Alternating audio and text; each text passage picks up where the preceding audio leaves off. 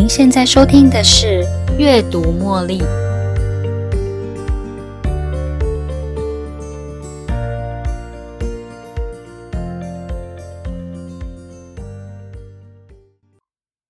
欢迎收听《阅读茉莉》。你对哪个空间最有印象呢？我想，家应该是大部分人最熟悉的地方，也应该是。大部分人回忆空间记忆的地方。不过，如果有一天你看了一张不同版本、针对自己家的格局设计以及三 D 立体影像图，你能不能百分之百认得那是你记忆中的家吗？前阵子老家做翻修，在翻修前呢，设计师先将设计的草稿图传给我。我收到好几张不同版本的格局设计跟三 D 立体影像图，照片超美。第一眼看到设计师传给我这些美美的照片后，我的第一个想法是，他是不是传错别人家的设计图给我啦？因为这些图看起来都不是我的房子啊。过了几天后啊，设计师跟我确认有没有收到新的设计图，问我希望用哪一个版本来做翻修。后来我才下意识的惊觉到，原来我那一天收到的影像图是我家诶于是呢，我重新打开这些图档，再仔细一看，房间的开口方向孔位，还有客厅的方位完全改变。即使如此，当我在脑海中回想一下家里原本的格局，还有这些新设计的影像图对照，没错，他们的确是我的老家哦。在认出是自己家的当下，令我对自己的大脑记忆能在新的不存在的立体影像图感到惊奇。我的大脑居然可以将房子原先的空间记忆跟这个新的影像图结合在一起，然后发出 “bingo” 的讯号给我，告诉我这个是我的老家，没错，我住在那个房子十几年了。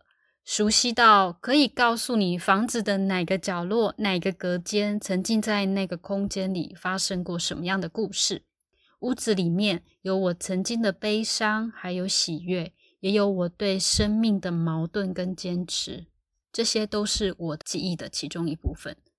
在装修老家之前，我们也曾经看过其他的房子。一开始呢，我们跟大部分的人一样，会先在网络上面找到房子的平面图，以及现场实际拍摄图，或是建商三 D 的影像图。对我而言啊，比较困难的是，我比较难将这些设计图跟它的影像图做连接，拼凑出这个房子的全貌。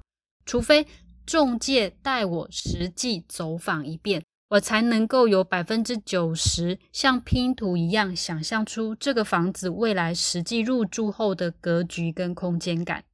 我在竹北这个地方待了十几年，对于竹北比较熟悉一点的朋友，应该都知道，在这里有 Sheraton Hotel，还有麦当劳跟星巴克，就在饭店的对面，用走的就可以到达。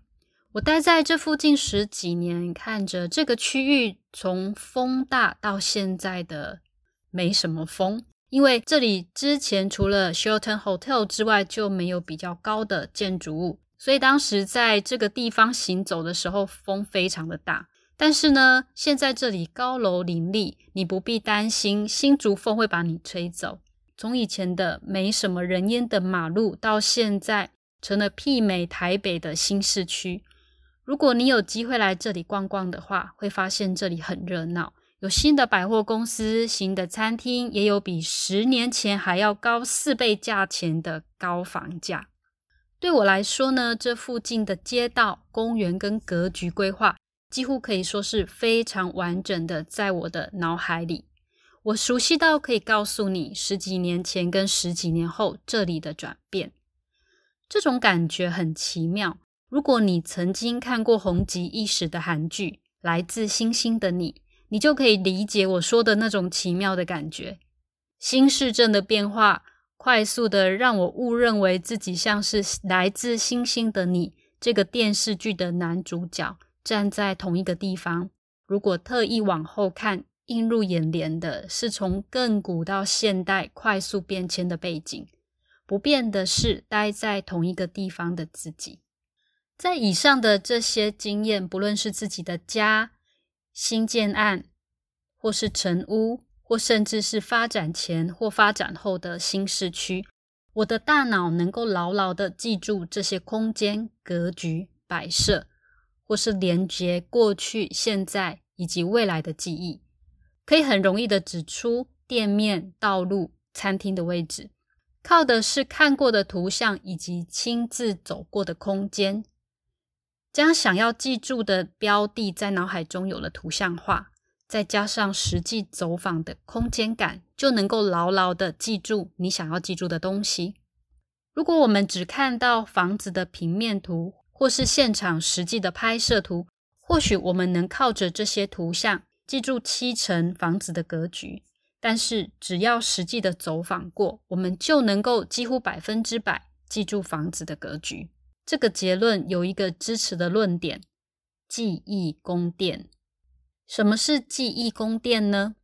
如果我们今天身处于不熟悉的地方，要能够记得住的最好方式，就是找一个非常醒目的目标，创造连结的记忆，方便未来回想。例如，你今天拜访朋友家，然后将包包跟外套放在朋友家的红色沙发上，在两个小时之后，当你起身离开，一定不会忘记从红色沙发上取走你的东西。当你踏出朋友家门的那一刻，你也会在自己的脑海里有一个两个钟头前你将包包跟外套放在红色沙发上的画面，提醒你现在要拿取你的东西。这个记忆法呢，靠着空间的位置，还有视觉化的输入过程，可以让大脑将资讯输出，又称作位置记忆法。记忆宫殿好玩的地方是，我们能够将东西在这个空间里面一起绑定来做记忆。所以，图像与位置就是宫殿记忆法的两大基本元素。唯一要求的是，这个空间一定要是你熟悉的地方。才能够将不熟悉的东西绑在一起，加强记忆。为什么记忆宫殿能够帮助记忆呢？这个记忆术要怎么玩呢？要如何使用记忆宫殿帮助自己实现长期的记忆力呢？这些答案我们都会在下一集跟大家做分享哦。请持续锁定下一集的阅读茉莉，感谢您的收听，我们下一集见喽，拜拜。